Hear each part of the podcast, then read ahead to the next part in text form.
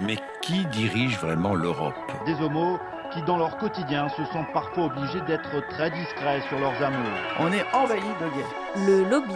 Ils sont dans les campagnes, dans les villes. Les lobbyistes ont plusieurs stratégies pour arriver à influer sur les projets de loi. Radio Campus Paris. Homo, hétéro, égalité, leur première stratégie, c'est de parvenir à obtenir l'information le plus en amont possible. Euh, bah, même mes amis, hein, ils savent pas ce que ça veut dire cisgenre. Et pour ça, ils vont se tourner vers les petites mains, autant de l'Assemblée que des cabinets ministériels. Vous parlez de certains homosexuels qui se font la courte échelle pour grimper les échelons du pouvoir. Quelle est l'influence réelle des lobbyistes Pour faire reculer encore un peu l'intolérance. Le lobby sur Radio Campus Paris. Bonsoir, au cas où vous aurait échappé, pardon, nous sommes bien arrivés en 2020. Alors pour ceux qui se réveillent juste d'un long coma et qui auraient raté la précédente décennie, voici un bref résumé. 2010, les troubles précoces de l'identité de genre ne sont plus reconnus comme une maladie mentale en France, premier pays alors à dépathologiser la transidentité. Il faudra attendre encore 8 ans pour que l'OMS lui emboîte le pas. 2011, c'est l'année de Tomboy, le film de Céline Sciamma, dont l'héroïne est prise pour un garçon. 2012, le PS revient au pouvoir en France et promet l'ouverture du mariage aux couples de même sexe, ainsi que la PMA pour toutes les femmes. Conséquence, une déferlante réac bleue et rose s'abat sur la France. 2013, le mariage pour tous est tout de même adopté, cela notamment grâce à la verve d'une femme noire, Christiane Taubira. Nous sommes toujours en attente des nouvelles de la colère de Dieu. 2014, la drag queen Conchita Wurst remporte la Coupe du Monde de la queerness, pardon, l'Eurovision. 2015, le don du sang est ouvert aux homosexuels, enfin s'ils n'ont pas goûté le fruit défendu pendant au moins un an. 2016, les personnes transgenres n'ont plus à fournir tout un tas de documents médicaux ni à subir d'opérations pour leur demande de changement d'état civil. Et une pilule bleue vient faire la révolution dans la lutte contre le sida, la PrEP. Et pendant ce temps, un abruti ouvre le feu dans une boîte gay d'Orlando. 2017, le puissant lobby LGBT permet au film Moonlight, racontant la vie d'un jeune homme afro-américain et gay à Miami, de dérober l'Oscar du meilleur film à La La Land. Pendant ce temps, la Tchétchénie ne trouve rien de plus moderne que de mettre des homos dans des camps. 2018, recrudescence inquiétante d'agressions LGBT-phobes en France. Le gouvernement, désormais ni de gauche, reste muet et repousse l'ouverture du débat sur la procréation médicalement assistée au calendrier grec. Bon, et 2019 alors 2019 aussi a été une année riche pour le lobby. En avancée, en recul, on va faire le point ce soir sur nos joies, sur nos déceptions, et puis surtout sur nos espoirs et sur les combats qu'on va mener tous et toutes ensemble jusqu'en 2020. Il est 20h03 sur Radio Campus Paris et le lobby a pris les commandes de votre média étudiant préféré.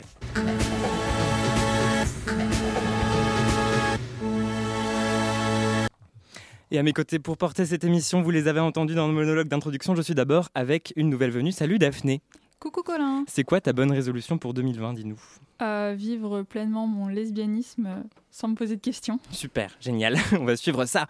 Et à tes côtés, il y a Victor. Salut Victor Salut Est-ce que 2020 jusque-là, ça se passe bien pour toi? Écoute, c'est une première semaine tranquille. Euh, et puis alors en studio, surtout, on a nos trois premières invitées de la décennie. Léa, ah, eh ben, j'ai oublié comment est-ce qu'on prononce votre nom. Alors je vous laisse vous présenter. Alors Léa Logiter. Logiter, Pauline Paris et Julie Fedel. Bonsoir à vous trois.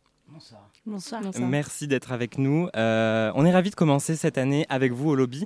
Vous venez de publier Les Dessous lesbiens de la chanson aux éditions X. C'est une enquête sur le sous-texte lesbien de 41 chansons du répertoire francophone. Alors Léa Logiter, vous êtes journaliste. Vous avez notamment été coprésidente de l'Association des journalistes LGBT. Vous avez participé au lancement de la revue lesbienne Well Well Well et on a pu notamment vous entendre sur les ondes de Gouinement Lundi, l'émission lesbienne de Fréquence Paris Pluriel. Et puis vous, Pauline Paris, vous êtes autrice-compositrice. Alors comment est venue l'idée d'écrire toutes les deux un livre sur la chanson lesbienne Eh bien, euh, en fait, on est tombé sur un article euh, euh, qui parlait de la chanson de Joe le Taxi, écrit par Nicolas Chalère et qui est sorti au Nouvel Obs. Et hum, cet article raconte comment derrière cette chanson, il y a en fait une grande figure lesbienne de, la, de la nuit euh, qui euh, a inspiré le personnage de Joe le Taxi. Euh, Joe le Taxi qu'on retrouve d'ailleurs dans les dessous, de, les dessous lesbiens de la chanson. Et Julie Fedel, vous, vous, vous, chargez des illustrations de ce livre. Comment s'est passée la rencontre et la collaboration avec les deux autrices? Bah, Plutôt bien, du coup, parce qu'on est allé au bout du projet ensemble. en fait, j'avais déjà travaillé une fois avec Pauline il y a 2-3 ans. Et du coup, elle m'a rappelé, je les ai rencontrés, elles m'ont proposé le projet et naturellement, j'ai dit oui. Alors vous l'aurez compris, on va commencer l'année 2020 en chanson avec euh, le lobby sur Radio Campus Paris. Et avant de reparler des dessous lesbiens de la chanson paru donc aux éditions X, on va dire au revoir à 2019. aujourd'hui, euh, c'est la mode, c'est les gays. Le lobby, et pour ça, ils vont se tourner vers Radio Campus Paris. Et pour tourner le dos en beauté à 2019, on a décidé de vous offrir notre palmarès de l'année, un petit concentré de coups de cœur qui nous ont fait aimer cette euh, fin de décennie. Et on va commencer par le film de l'année 2019. Alors, je me permets de commencer. Euh, en ce qui me concerne, j'avoue que j'ai assez peu fréquenté les salles obscures, donc ça va aller vite, mais je vais quand même vous parler des Crevettes pailletées, film de Cédric Le Gallo et Maxime Govard, qui raconte l'histoire d'une équipe de waterpolo on ne peut plus euh, gay, entraînée par un hétérosexuel condamné pour des propos homophobes dans l'optique d'aller briller aux Gay Games. Alors, il y a beaucoup de trucs problématiques dans ce film, notamment la représentation du seul personnage trans, euh, une femme trans qui est euh, incarnée par une drag queen. Il y a aussi la représentation lesbienne qu'on pourrait euh, questionner. Mais ce qui m'a quand même beaucoup plu, c'est le jeu sur les clichés qui me paraît quand même relativement justement dosé, sauf si on oublie cette vanne un petit peu limite sur le tatouage de Ryan Gosling dans l'anus. à part ça, voilà, j'ai passé un bon moment. Je sais pas ce que tu en as pensé, Victor. Si, je suis assez d'accord avec toi. J'attendais une grosse catastrophe. Et du type épouse-moi mon pote du type de mon pote, j'attendais même pire pour être tout à fait honnête. Donc euh, ça a été plutôt une bonne surprise. Et, euh, et alors toi, quel est ton film de l'année 2019 alors moi je vais parler de mon deuxième film préféré de l'année 2019, puisque c'est Daphné qui a la chance de parler du premier. Euh, donc je vais parler de ce qui est à mon sens un peu le retour en grâce de Xavier Dolan avec Mathias et Maxime, que, qui est pour moi un film très beau, très doux, où il revient un peu aux sources de ce qu'il faisait à ses débuts. On, retrouve toujours un peu ses gimmicks et ses marqueurs euh, visuels. Il a des petites, euh, voilà, il a des petites manies qui peuvent en agacer certains, mais, qui moi me plaisent. Euh, et c'est quand même très agréable de voir cet acteur Gabriel Dalmeida Freitas pendant une heure et demie face à l'écran. Bon alors et le film de l'année 2019, Daphné, à toi l'honneur. Bah évidemment c'est mon film de l'année 2019, mais je pense que c'est le film de l'année 2019 de tout le monde. Hein. moi je fais la lesbienne d'intérêt général ici, je vais vous parler évidemment de Portrait de la jeune fille en feu. Euh, par où commencer? Tout, tout, était incroyable. Euh, les actrices, la réalisation, l'esthétique. Enfin, allez voir Portrait de la jeune fille en feu. Euh, regardez-le, achetez-le quand il sortira en DVD. Bah, au Golden Globe, bon, pas Parasite méritait, mais franchement, Portrait méritait encore plus. quoi. Qu'est-ce que vous en pensez autour de la table? Vous avez peut-être un autre film à suggérer d'ailleurs, je sais pas, à l'auditeur par exemple, je, me tourne vers vous. Euh, non, bah, moi j'ai adoré aussi. Hein. à vrai dire, je j'ai pas vu beaucoup de films cette année parce qu'on s'est consacré à, l'écriture du livre. Mais euh, une fois voilà, qu'on l'a rendu, euh, j'ai couru aller voir ce film dont on m'avait beaucoup parlé. Et, et ouais, ça m'a beaucoup touché. Alors on peut enchaîner sur les séries sinon. Euh, et puis euh, alors en 2019 parce que voilà on est allé au cinéma mais on a aussi parfois préféré rester sous un plaid avec un thé vert.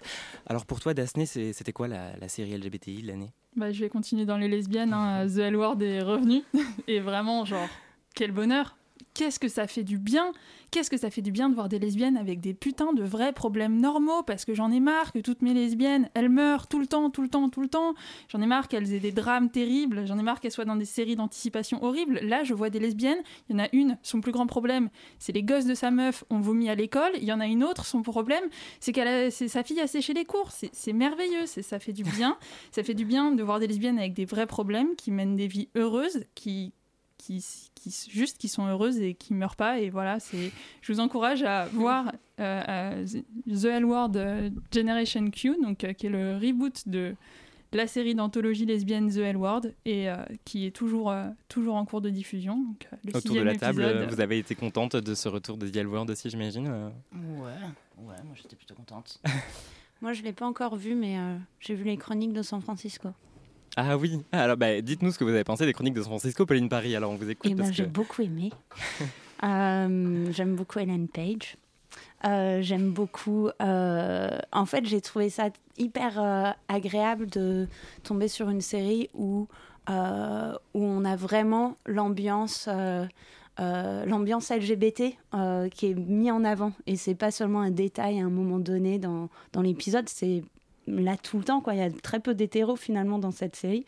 Et, euh, et je me suis sentie un peu comme dans un poisson dans l'eau. C'est vrai qu'on la savoure un peu comme un cadeau fait à toute la communauté LGBT. Quoi. on est entouré de lesbiennes, de trans, de drag queens euh, tout le long. Euh, et il y a cette petite intrigue qui reste, qui est assez prenante jusqu'au bout. donc je trouvais ça bien. Les chroniques de San Francisco, à voir mm. sur Netflix alors. Et toi, Victor? Euh, moi, ce serait Sex Education, qui n'est pas particulièrement focalisé sur des personnes LGBT, mais j'ai trouvé que c'était une bouffée d'air frais qui parle de sexe euh, sans s'en excuser. mais sans tomber vraiment dans des trucs complètement trash non plus. Il y a plusieurs personnages LGBT intéressants. Et c'était quand même un très grand plaisir de voir Gillian Anderson aussi à l'écran. Euh, on va passer de la série à la personnalité de l'année 2019. Bah, Victor, on va commencer par toi avec euh, la personnalité de l'année qui est un petit peu la personnalité de tout le monde, je pense, dans ce studio. Donc, euh, Daphné m'a laissé pouvoir parler d'Adèle Haenel.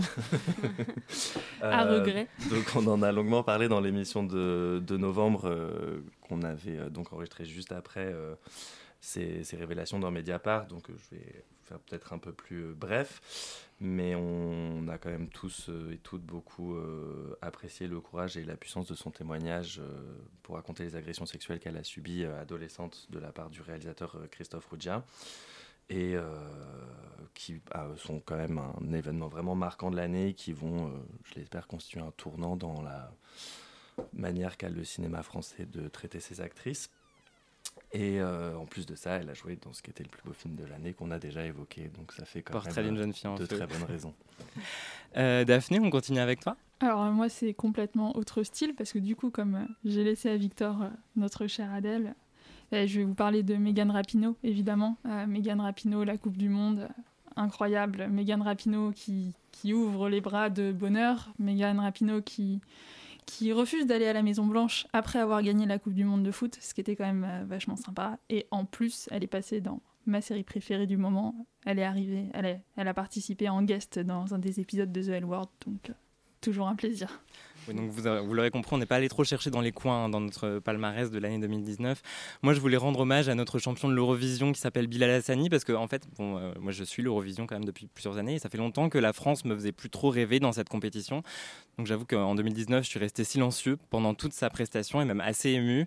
Euh, alors il faut faire abstraction quand même des paroles relativement légères qui mélangent l'anglais et le français, ce qui est aussi has que l'expression has Mais euh, voir ce jeune maghrébin gay, absolument fabuleux, invité Lizzie Howell et Lee Chang Lan, euh, respectivement une, femme, une jeune femme de 18 ans obèse et autrefois victime de harcèlement, notamment sur les réseaux sociaux, et une taïwanaise sourde à danser à ses côtés. J'ai trouvé que c'était une des plus belles choses qu'on pouvait voir en 2020.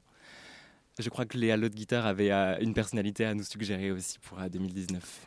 Euh, ouais, moi c'était vraiment Paul B. Preciado qui a sorti son livre Un appartement sur Uranus, qui est du coup le, la compilation des chroniques qu'il a écrites dans Libération pendant une dizaine d'années.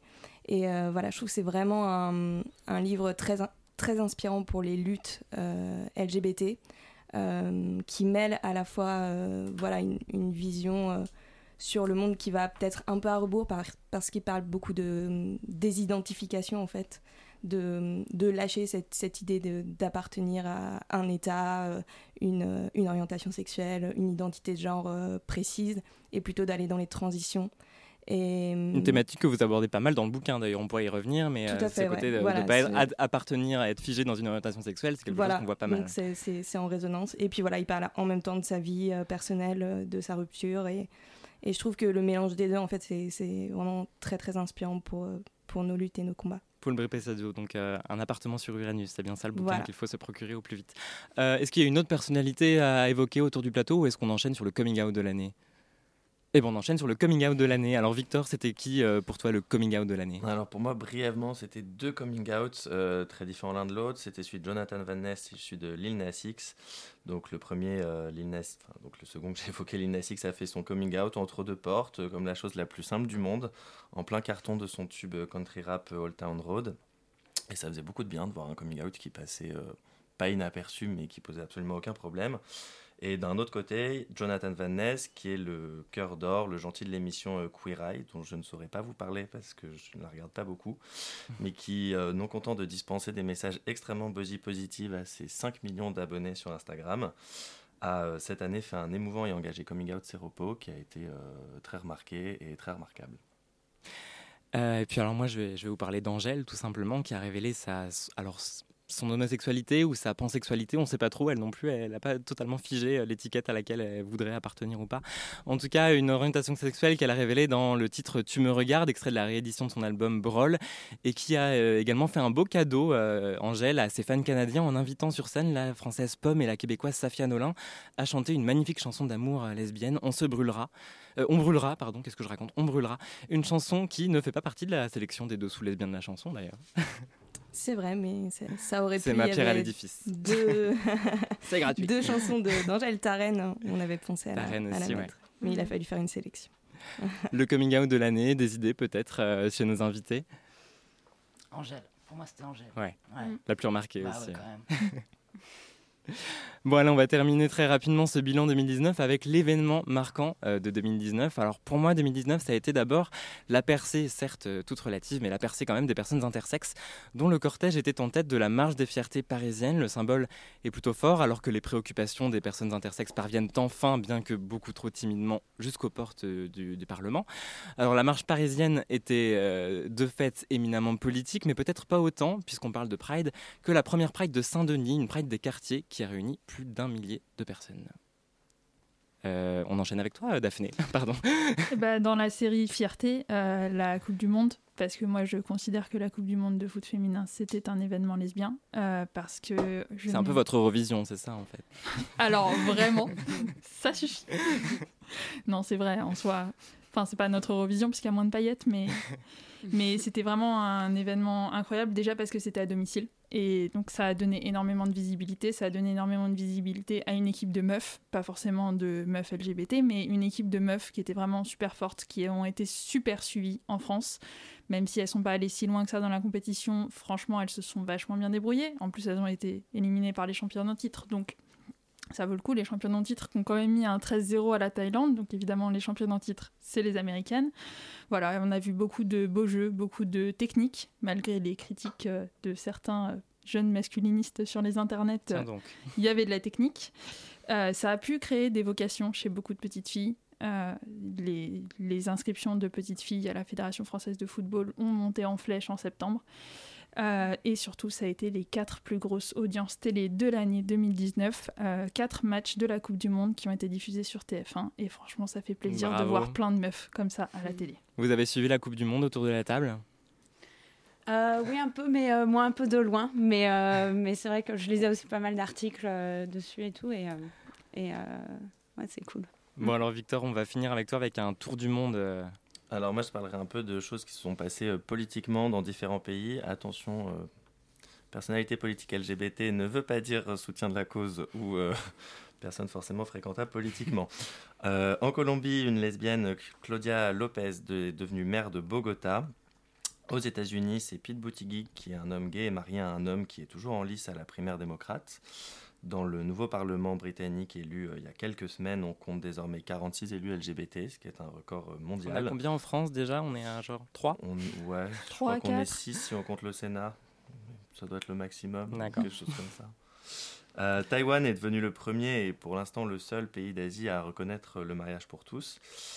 Et enfin, peut-être un peu plus euh, lointain de l'actualité LGBT, mais une jeune femme, Sana Marine, élevée euh, par deux femmes, est devenue la plus jeune chef de gouvernement actuellement en exercice dans le monde et dirige actuellement donc un gouvernement euh, de coalition dont, dans lequel on retrouve cinq partis qui sont tous dirigés par des femmes. Yes. Euh, autour de la table, l'événement euh, marquant de 2019 pour vous? Ben, euh, En toute modestie, la, la sortie de notre livre. Mais voilà. oui, évidemment. Mais oui. Mais alors bien vraiment, sûr. c'est une coïncidence. ça. ouais. On va euh, maintenant, euh, maintenant qu'on a notre palmarès de 2019, on va se tourner vers le futur et parler rapidement des quelques sujets qu'il faut qu'on surveille pour 2020. Victor, tu voulais nous parler du chemsex. Oui, euh, c'est un sujet dont on parle depuis plusieurs années, mais qui revient quand même vraiment de plus en plus fréquemment dans l'actualité. On a quelques villes qui ont commencé à mener vraiment des politiques locales, notamment en recensant le nombre de victimes liées au chemsex. Euh, il y a eu un forum récemment qui s'est tenu à Paris euh, qui rassemblait plusieurs associations européennes. Euh, voilà, donc la question est-ce que 2020 sera l'année où on arrivera à mettre en place des politiques préventives à la fois au sein de la communauté et de la part des pouvoirs publics ou pas? Ben, on attend de voir. Euh, l'année 2020, ce sera peut-être aussi l'année du centre d'archives LGBT, dont on attend depuis très très longtemps euh, des nouvelles. En tout cas, euh, qui dit année 2020 dit aussi municipale, donc peut-être qu'il serait temps de s'activer avant qu'il ne soit trop tard. D'autant que pour les militants qui demandent la création d'un tel centre depuis de nombreuses années, l'enjeu mémoriel est essentiellement politique. Et c'est pas le récent baptême d'une promenade du 10e arrondissement de Paris au nom de Clouzevillers qui va suffire. J'imagine que c'est un, projet qui vous touche pas mal directement, euh, vous qui venez d'écrire un bouquin qui se plonge pas mal dans les archives de l'histoire lesbienne. Bah oui, particulièrement parce que euh, actuellement, bon là, on a fait pas mal de recherches à l'INA. Donc euh, ça, c'était accessible à la, Bibliothèque nationale de France, mais c'est vrai que tout ce qui est articles, presse, etc., il faut aller à l'Académie gay et lesbienne. Donc en fait, c'est chez des particuliers. Mm. Donc, il faut leur demander. Euh, le, site est assez fourni, mais euh, c'est vrai que qui sont euh, en banlieue, etc. Donc, c'est pas du tout quelque chose d'accessible. Et il y a aussi les archives lesbiennes qui nous ont permis d'avoir pas mal de, documents, de partitions, voilà, d'articles. Mais pareil, là, c'est vraiment sur rendez-vous. donc ça, ça, contraint beaucoup le, travail en fait. On, voit ce, manque euh, qu'on a pu avoir et les difficultés, euh, le temps que ça prend en fait dans, mm. dans la recherche. Et puis c'est toujours les militants du coup qui se chargent de ce, de ce travail quoi. Voilà non rémunérés. euh, Daphné, euh, à l'échelle parisienne, tu vas nous parler de librairie. Oui, parce que bon, on parle des archives, donc effectivement, euh, c'est une bonne question. Comment est-ce qu'on accède à nos archives? Une autre question, c'est comment est-ce qu'on accède à notre théorie? Comment est-ce qu'on accède aux bouquins qui sont publiés, qui parlent de nous, que nous avons écrits nous-mêmes? Donc, il y a deux librairies à Paris qui sont iconiques en termes de communauté LGBT. Donc, Violette Co, euh, euh, donc une librairie lesbienne tenue par un couple de lesbiennes qui euh, ne met pas la clé sous la porte mais prend sa retraite et elle cherche des repreneuses, donc toujours pas de repreneuses pour le moment, donc on attend plus de nouvelles mais on espère vraiment que ça va, ça va être repris parce que c'est un endroit essentiel. En tout cas, c'est un des seuls endroits de Paris où on peut trouver de la romance lesbienne qui soit pas fétichisante donc c'est assez rare. Et sinon, on a les mots à la, bouche, euh, librairie LGBT, qui cherchent un local. Euh, donc pareil, toujours dans l'attente. Donc c'est un petit peu la question euh, la question littéraire parisienne de 2020. Est-ce que les mots à la bouche vont avoir un local et est-ce que Violette Co vont avoir des repreneuses? On suivra ça avec attention. C'est vrai que c'est quelque chose qu'on aurait pu davantage euh, évoquer dans le bilan de 2019. C'est un petit peu le, côté un petit peu catastrophique pour les, industries culturelles, si je puis dire, LGBT. Il y a eu aussi les vagues de licenciements à Comédie et à Tétu. Donc ça reste des sujets qu'il faudra suivre pour 2020. Un autre sujet qu'il faudra euh, euh, regarder avec attention euh, pour 2020 autour de la table, peut-être. Sinon, on peut continuer, hein, pas de souci. Mm. Et eh bien, on continue. Mais qui dirige vraiment l'Europe Le lobby Sur Radio Campus Paris. Allez, avant de marquer une courte pause et de retrouver nos invités, quelques infos en vrac qui ont retenu l'attention du lobby cette semaine.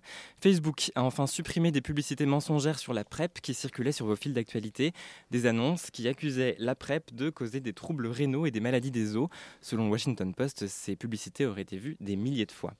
Au Brésil, un collectif d'humoristes a été la cible d'un attentat au cocktail Molotov après avoir diffusé sur Netflix un sketch où Jésus est représenté comme gay. Dès le 11 décembre, une pétition appelant au boycott de Netflix avait rassemblé près de 800 000 signatures. Et puis tout à l'heure, avec toi, Daphné, on va parler. Euh, de quoi on va parler? Eh bien, euh, tout à l'heure, on va parler de nos chers amis d'Alliance Vita, parce que vraiment, on les adore. Allez, à 20h24 euh, sur Radio Campus Paris, on va s'autoriser une première pause musicale. Merci d'être avec nous dans le lobby. Dans un court instant, on retrouve euh, nos trois invités. Elles viennent de publier Les Dessous lesbiens de la chanson aux éditions X.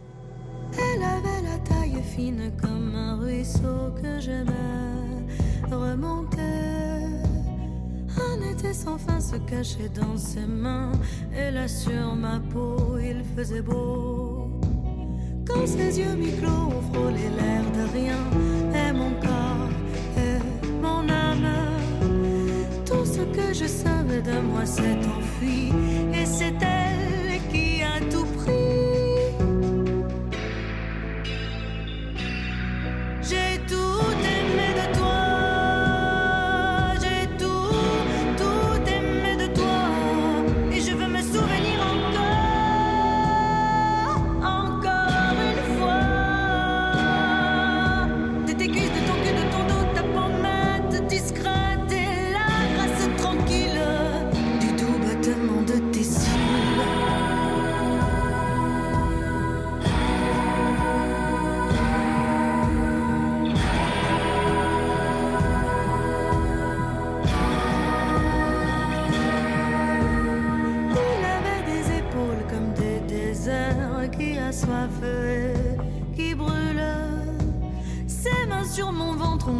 en dedans un grand trou béant et chaud. Je veux garder pour moi sa façon de dire viens.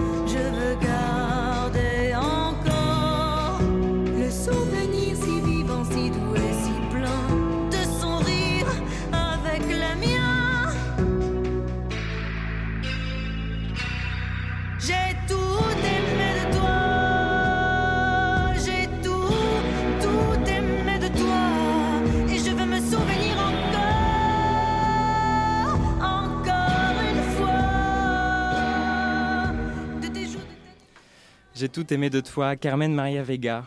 Est-ce que quelqu'un autour de la table pourrait nous parler un petit peu de ce qu'on vient d'entendre, puisque c'est votre choix à vous, euh, chers invités Euh, oui, Carmen Maria Vega. Alors, on, aime beaucoup cette artiste. Et euh, cette chanson, J'ai tout aimé de toi, a été écrite par Zaza Fournier pour Carmen. Et, donc, c'est une chanson qui parle de cet amour envers une personne transgenre.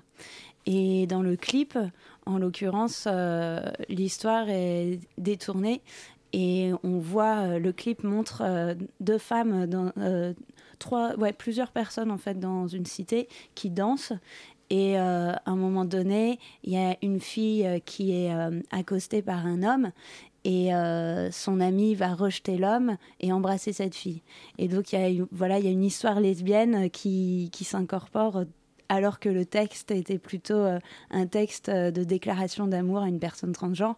Et c'est pour ça qu'on a traité cette, euh, cette chanson, c'est comment, en fait, euh, comment le, le- justement la, la question du lesbianisme s'est incorporée dans le, la vidéo, dans le clip. Quoi. Donc une chanson à retrouver dans Les Dessous lesbiens de la chanson. C'est un livre publié aux éditions X, c'est écrit par Léa Laude-Guitare, Pauline Paris et illustré par Julie Fedel. Julie Fedel, d'ailleurs, quelles illustrations vous aviez proposées pour euh, Carmen Maria Vega Est-ce que vous vous souvenez? Euh, oui, je me souviens. Euh, au début, j'avais proposé de. Comme le décor du clip est dans une cité, c'est hyper ghetto comme univers, c'est assez froid et tout ça. Et je me souviens que. Alors, il y en a eu beaucoup des idées, euh, beaucoup de mauvaises.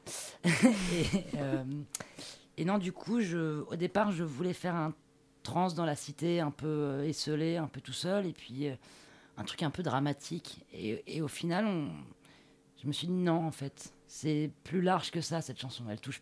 Enfin, c'est c'est plus large que juste la transsexualité, quoi. Puis c'est pas forcément évident non plus d'illustrer une chanson, sachant que le, le clip est déjà fourni en Bah, images. Le clip est euh, déjà fourni, et puis, euh, et puis même, je pense qu'elle. Ouais, c'est ça, elle parle d'amour transgressif, mais de manière plus large, en fait. Pas que la transsexualité. Et du coup, bah, on a gardé le décor un peu froid. On a fait des différentes voies de passage pour illustrer un peu la, la, la transsexualité, et, et voilà. Et c'est ce qui nous paraissait le mieux. Alors, euh, votre livre, il est organisé par thème. Donc, euh, il y a une sélection de chansons euh, selon chaque thème. Vous décryptez un petit peu toutes, ces chansons. La première chanson du livre, c'est La chanteuse du dancing de, Be- de Betty Mars. Donc, ça se passe en 1973 et ce titre sonne comme le pendant féminin de Comme ils disent, la chanson d'Aznavour. Donc euh, cette, euh, cette chanson, est-ce que vous pouvez un petit peu nous expliquer euh, comment elle aborde l'homo- l'homosexualité euh, pour nous donner un petit peu un avant-goût de ce que ce qu'on peut retrouver dans le livre comme analyse, peut-être? Ouais. Pauline Paris. Alors, dans... Déjà, quand on écoute le refrain, il y a cette phrase qui revient très souvent qui est Toutes les femmes étaient folles de madame. Donc, euh, on- a Assez priori, explicite. c'est- ça paraît assez explicite. Euh, sauf que finalement, quand on a discuté, on a réussi à être en contact avec le, le parolier et indirectement en fait par son agence euh, d'artistes. et il, il a considéré que c'était un fantasme de notre part euh, d'y voir un côté lesbien dans cette chanson. Alors que c'est lui qui a écrit que les femmes sont folles de madame. Voilà, donc pour nous, le côté crypté, il était là. Du coup, le fait de ne pas assumer de l'avoir écrit et de ne pas forcément l'avoir assumé. Et euh, ensuite, cette chanson, elle a été portée par Betty Mars. Nous, on a eu comme témoin au final euh, le- la belle-sœur de Betty Mars. Qui, euh, qui disait que clairement, euh, quand elle chantait cette chanson, elle s'habillait en smoking, euh, elle savait très bien que, que ça plaisait beaucoup aux femmes, et elle avait toute une, Un look de butch un peu. un look ouais comme ben de vraiment euh, c'est ça le smoking un peu garçon euh, d'époque enfin plus 70 du coup assez à son époque euh, et, et elle le jouait à l'Alcazar et et, et, ça plaisait, ça plaisait beaucoup aux, aux femmes autour d'elle. Et pourquoi il y, a, il y a cette difficulté à, à, dire le nom de la chanson lesbienne, là du côté du parolier qui, veut, qui nie euh, la, la, portée lesbienne, mais c'est quelque chose qu'on a retrouvé longtemps dans les interviews de Mylène Farmer à propos de Maman à tort aussi, cette idée que non, non, non, il n'y a pas du tout d'histoire lesbienne, alors que bon, c'est quand même assez difficile de le nier euh, sur certaines chansons, et c'est pas le cas sur toutes d'ailleurs. Pourquoi cette difficulté ouais, à... Bah, ça, je pense que c'est à partir du moment où on pose le mot, ça, ça fait exister euh, l'orientation sexuelle et, et en fait, euh, bah, très clairement à cause de la lesbophobie dans la, dans la société. Donc euh, les gens préfèrent rester, que ce soit les paroliers, les parolières, les interprètes un peu dans le flou.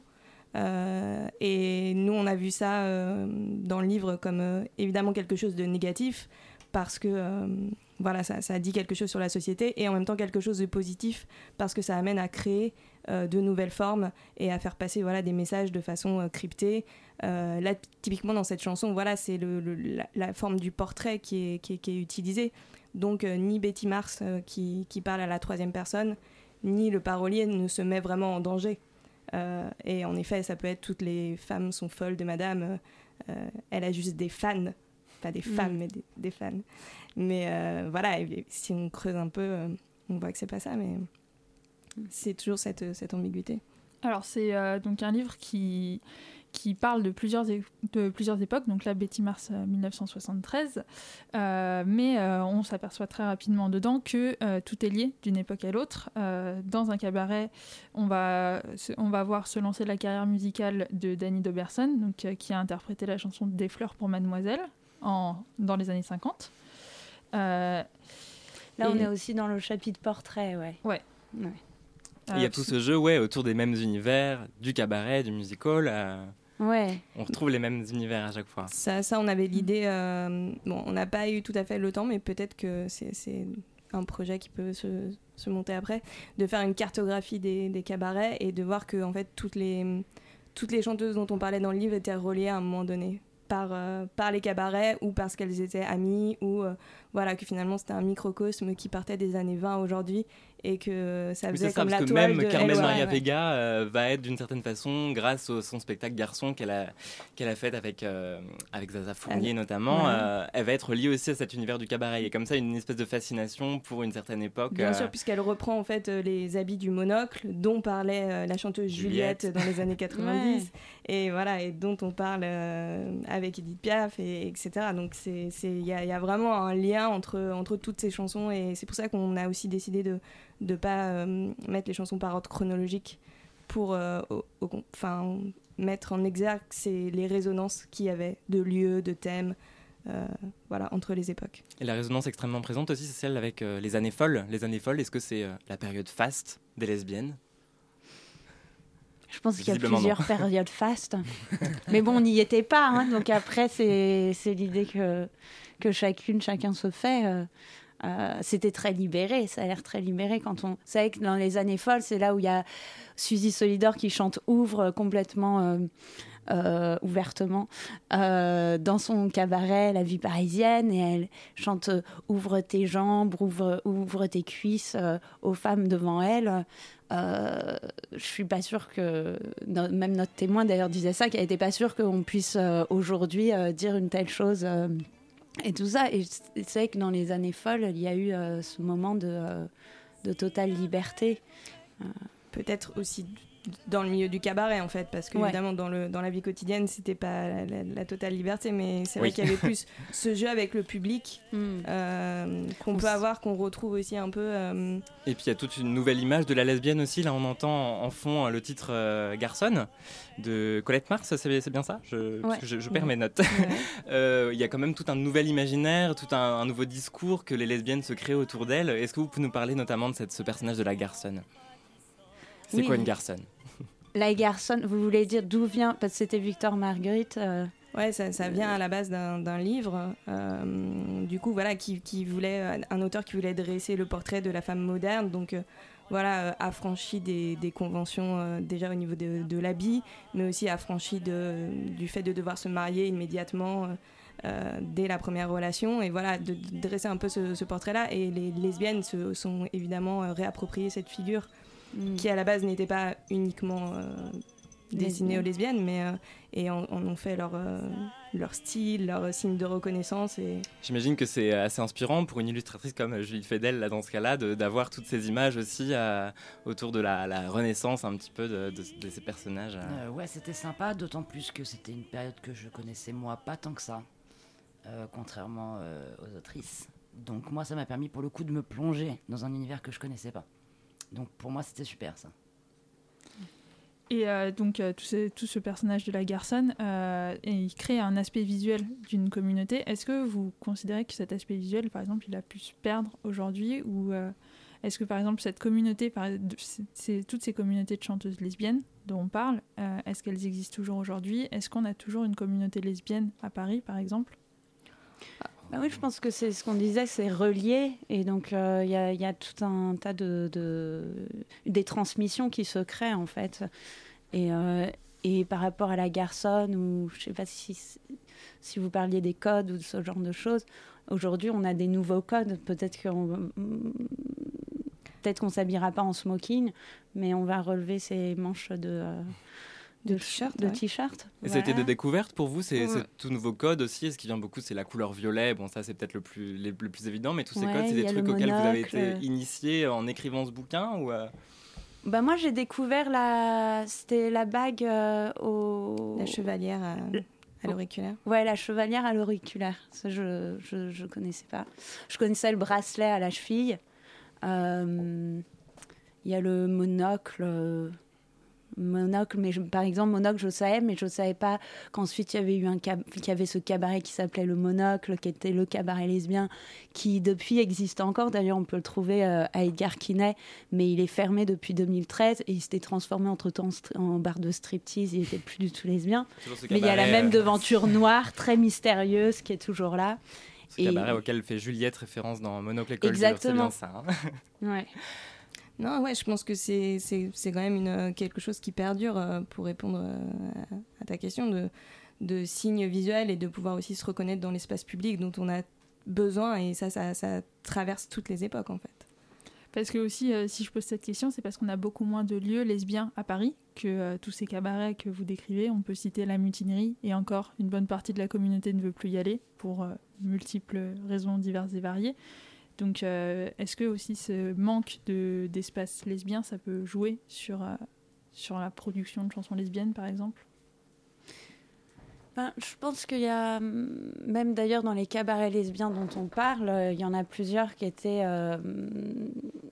en fait, ça dépend. Après, c'est plus. Si, si, toutes les lesbiennes se, dirigent dans un endroit et, le, et se l'approprient, ça va devenir un lieu lesbien.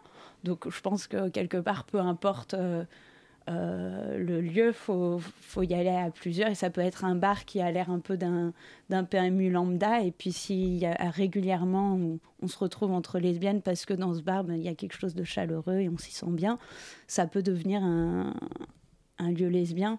Ça, je pense que ça dépend de, de nous, de l'envie d'aller aussi dans les bars, tout ça. Euh, moi, je dirais que pour la création, non, ça n'empêche pas, évidemment, puisque c'est quelque chose de personnel. Mais après, pour la diffusion, oui, moins il y a de lieux et, moins il y aura de, de, diffusion possible. Et donc, de, donc c'est évidemment très regrettable. Mais euh, bon, après, il y a, y a, encore euh, Puis il y quelques, quelques endroits. Oui, il y a des, Bonjour Madame. des soirées éphémères, ouais. bien. Il y a plus de bars maintenant qui sont ouverts, dit gay-friendly. Où du coup, c'est un peu plus dilué, je trouve, dans l'espace. Ce sera peut-être un sujet à surveiller en 2020 aussi. En tout mm. cas, les dessous lesbiens de la chanson, c'est paru aux éditions X et c'est signé Léa Logiter, Pauline Paris avec les illustrations de Julie Fedel qui sont toutes les trois les invités du lobby ce soir. Et à 20h40, je vous propose d'écouter Victor pour sa chronique. Alors moi, je vais vous parler d'un événement euh, personnel. Euh, il y a un mois, j'étais avec mon mari à Nice pour l'anniversaire de la compagne de mon père. Elle avait rassemblé pour l'occasion ses enfants et petits-enfants. Le début du séjour s'est bien passé, mais le jour J, le fils de cette femme a présenté mon mari à ses enfants comme le meilleur ami de Victor. Sous le choc, nous n'avons pas pu réagir et sommes restés deux heures dans notre chambre, qui nous semblait le seul espace safe de cette maison. Puis nous avons pris la décision de crever l'abcès. Nous étions certains que notre trouble serait compris et qu'il ne s'agissait que d'une maladresse, grossière et très révélatrice de problèmes profonds avec l'homosexualité, mais d'une maladresse quand même. Nous sommes alors tombés de haut. Cette présentation était tout sauf le fruit du hasard. Elle avait été pensée et préparée en amont et collectivement. Parce que ces enfants n'ont jamais été confrontés à l'homosexualité, donc c'était plus simple. S'ensuit un échange savoureux. C'est curieux qu'avec des parents de 32 ans vivant à Paris, ces enfants n'aient jamais vu ou entendu parler d'homosexuels. Oui, mais enfin, l'occasion ne s'est pas présentée. Mais nous sommes l'occasion.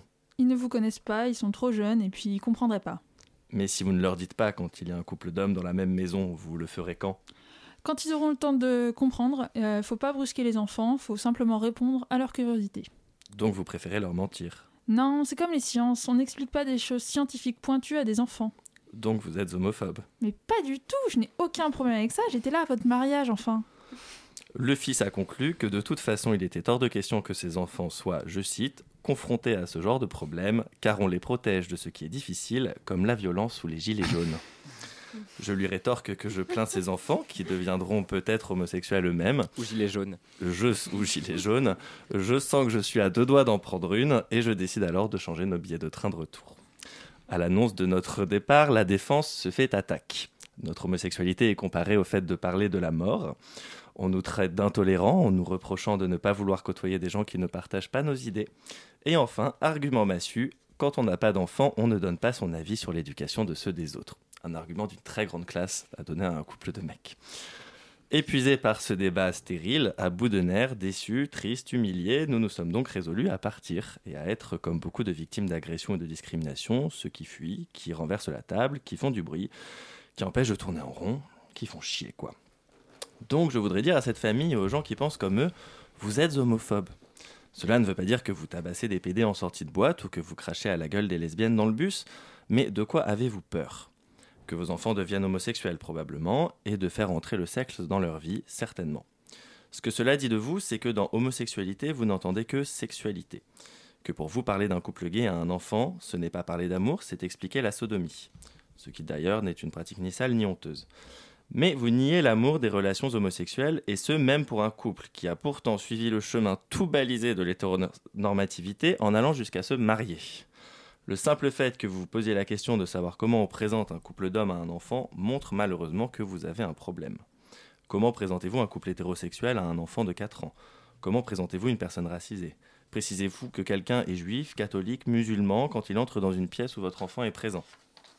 Vous utilisez les mots problème, question, difficile, confronté. Mais quand vous faites ça, vous parlez pour nous. Vous présupposez nos douleurs et c'est cela même qui les crée. Si cet enfant est ou devient homosexuel, ce seront votre silence, vos tabous, vos circonvolutions qui lui donneront l'impression que c'est mal, curieux, hors norme. Grandir en sachant que l'on peut aimer qui l'on veut est une chance, ce n'est pas une menace. Et je le sais d'autant mieux que l'on m'a caché l'homosexualité de mon oncle toute mon enfance et que je ne comprends toujours pas pourquoi. La menace, c'est de penser que ce que l'on est est malsain ou sale. Le taux de suicide des jeunes LGBT est là pour en parler, lui qui est trois fois plus élevé que celui des autres jeunes. Est-ce le genre de perspective que vous souhaitez à vos enfants? J'ai voulu partager cette expérience parce que pour la première fois de ma vie, j'ai été confronté à une situation d'homophobie dans ma famille, mais surtout, pour la première fois, je n'ai pas décroché mon téléphone comme mon père m'a appelé pour Noël puis pour le Nouvel An. Et je pense que pour beaucoup de LGBT, il y a ici l'occasion de se reconnaître dans ce témoignage et qu'ils pourront savoir que ce qu'ils vivent ou entendent comme discours mortifère de la part de leurs proches n'est ni normal et doit cesser. Et avec, au fond, l'espoir peut-être que des gens qui pensent comme cette famille entendront ces mots et reviendront sur leurs préjugés. Merci beaucoup Victor et on fait un gros bisou à tous les futurs homosexuels qui nous écoutent et qu'on aime. Allez, on va faire on va peut-être faire une pause musicale à 20h45, on arrive tout de suite.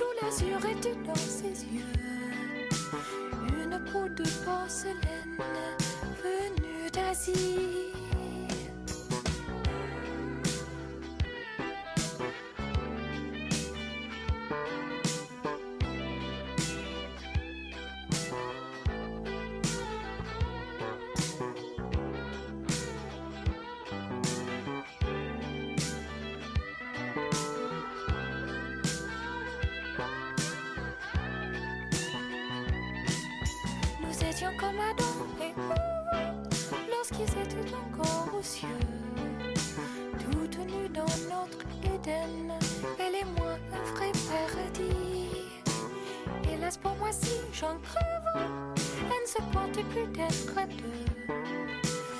Elle était comme les phalènes, s'envolait la nuit. Sur le miroir rouge à lèvres, elle m'a laissé un mot d'adieu. Pardonne-moi, petite Jane, je m'en vais, je veux refaire ma vie. Une affaire d'amour s'achève, et voici que tout vire au bleu. J'entrevois pas les persiennes se lever la nuit. 20h47 dans le lobby de Radio Campus Paris. Euh, bon, alors à qui l'honneur de nous expliquer ce qu'on vient d'entendre? Léa? Léa Logitaire. Non. bah, c'est une chanson qui s'appelle Rupture au miroir de Jane Birkin, écrite par euh, Serge Gainsbourg. Et du coup, on a choisi de la passer parce que ça, ça fait partie un peu de nos regrets de, de- de chansons dont on voulait parler dans le livre. Et puis finalement, il a fallu en choisir 40.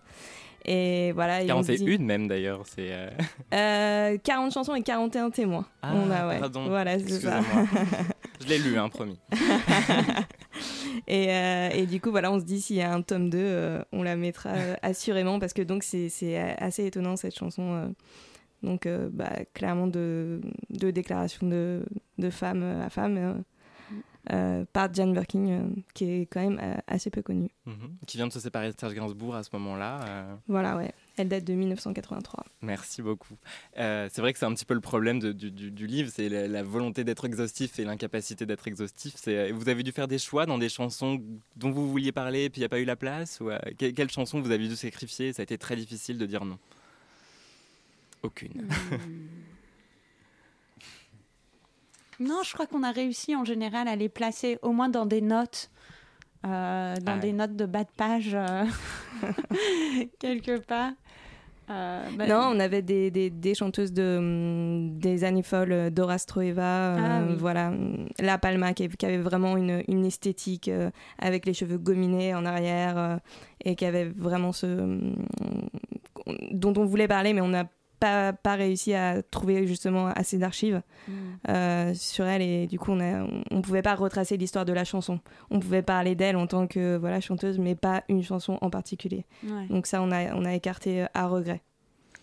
Euh, moi, Julie Fedel, je voudrais parler de vos dessins, euh, parce qu'on a pu utiliser le terme crypto-lesbien pour euh, décrire les chansons euh, qui sont analysées dans le livre. Euh, est-ce que vous considérez que vos dessins sont crypto-lesbiens ou est-ce qu'ils sont explicitement lesbiens? Est-ce que... Alors ça dépend carrément desquels. Euh, Il y en a plus que d'autres. Euh, par exemple, celui pour Carmen Vega Maria, c'est juste des petits tags sur un mur qui font comprendre qu'on parle de ça. Et puis il y a, Sœur Sourire où là j'ai carrément remplacé Jésus par une espèce de super bonne meuf. Et donc, donc, du coup il y en a qui sont super clairs où je voulais volontairement euh, voilà.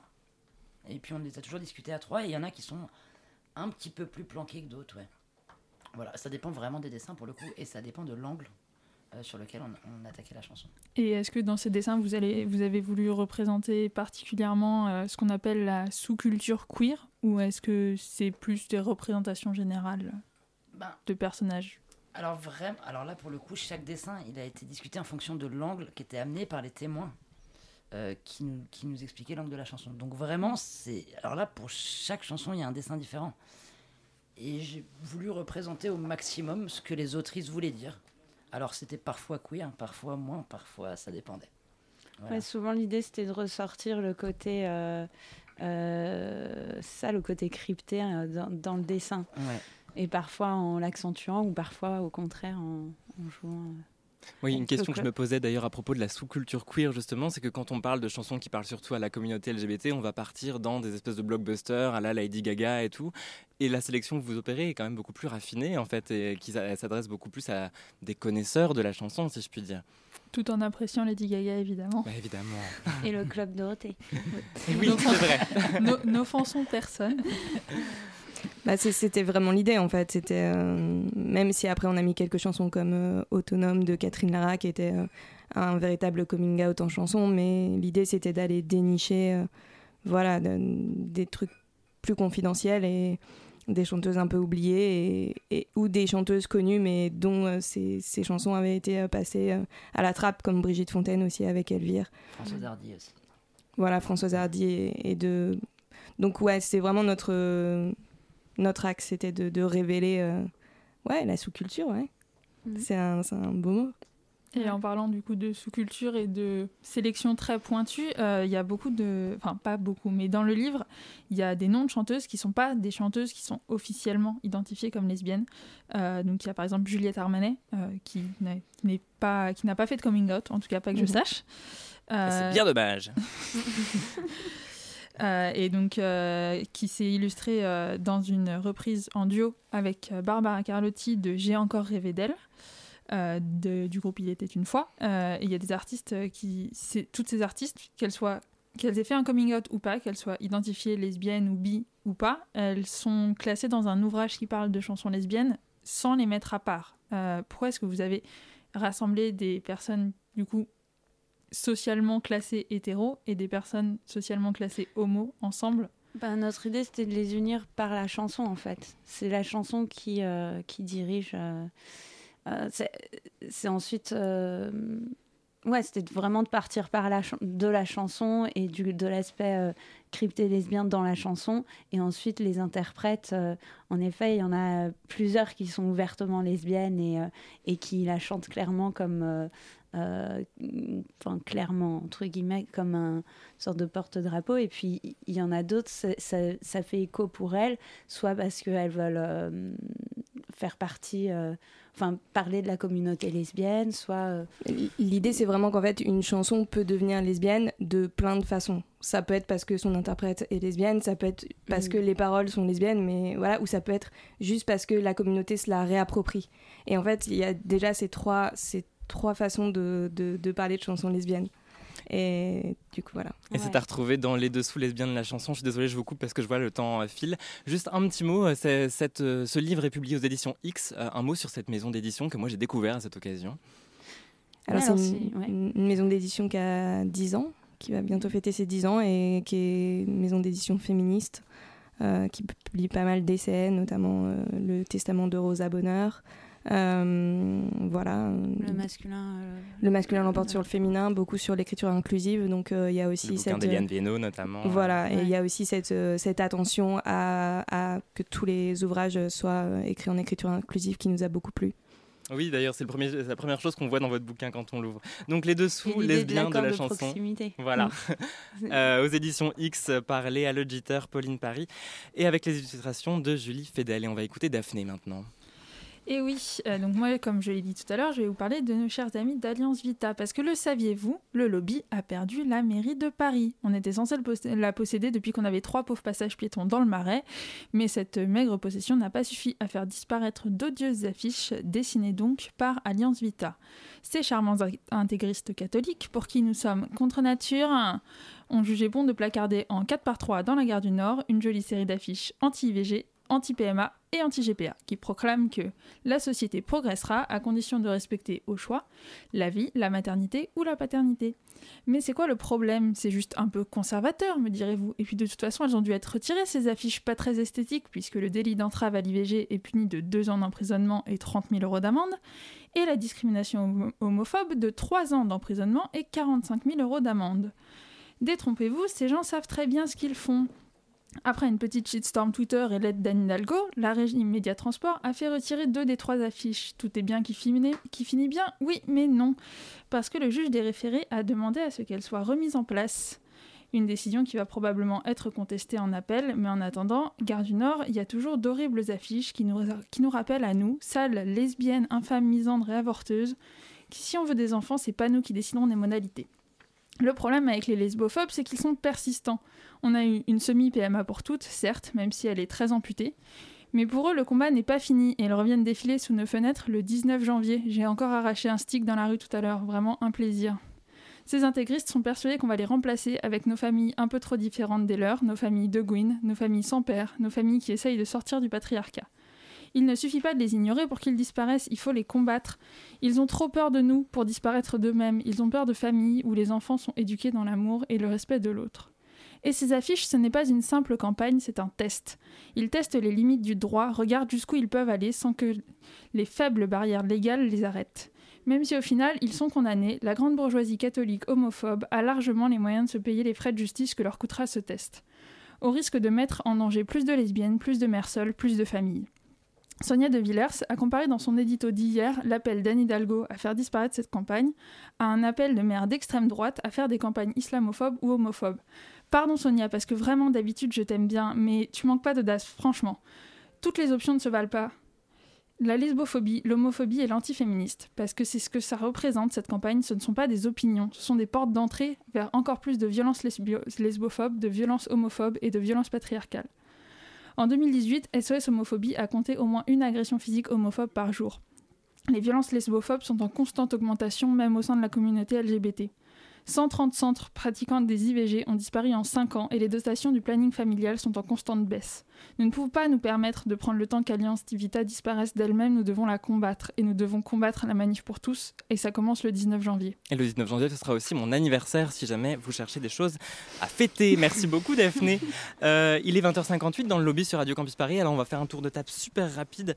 Euh, c'est le moment de l'agenda, notre tour de table des prescriptions en tout genre. C'est le moment où tout le monde propose un film, un disque, un livre, une expo, un article de journal. Est-ce qu'autour de la table, vous aviez quelque chose à nous proposer, à part peut-être un livre euh, qui est paru aux éditions X récemment? Mais franchement, à part le livre, il n'y a pas grand-chose d'intéressant qui se passe en ce moment. C'est ce qu'on va voir. Alors Daphné, de quoi est-ce que tu veux nous parler dans l'agenda? Bah, Le festival Télérama, parce que si vous avez raté Portrait en salle, euh, Portrait de la jeune fille en feu, repasse avec d'autres films. On se passera du Tarantino, mais bon, sinon le reste c'est pas mal. Euh, c'est du 15 au 20 janvier, c'est dans 400 cinémas partenaires et c'est 3,50€ la place. Victor, qu'est-ce qu'on fait en janvier? Euh, moi, en janvier, je vous propose, si vous ne l'avez pas encore vu, d'aller voir euh, l'expo Pierre et Gilles consacrée euh, à la chanson. C'est à peu près dans le thème du jour, sauf que c'est beaucoup moins lesbien et beaucoup plus pédé. Et moi, je vous recommande d'écouter des podcasts, et notamment celui de Dimitri qui s'appelle Indécent. C'est un jeune podcast consacré à la santé sexuelle, très informé, nourri de beaucoup de témoignages et euh, notamment un dernier numéro euh, consacré au VIH. Et puis peut-être qu'on aura de la chance de rencontrer le créateur dans, dans les studios du lobby, qui sait. Voilà, c'est une invitation lancée. Merci à toute l'équipe du lobby, Daphné et Victor à la chronique. Et puis un immense merci à nos trois invités. Les dessous lesbiens de la chanson sont dans toutes les bonnes librairies, comme on dit dans les grandes radios. Euh, et c'est publié aux éditions X. On, on vous retrouve le mois prochain. Et puis d'ici là, n'oubliez pas de parler de nous partout. On vous souhaite à toutes et tous une excellente année 2020. Bonne soirée sur Radio Campus Paris.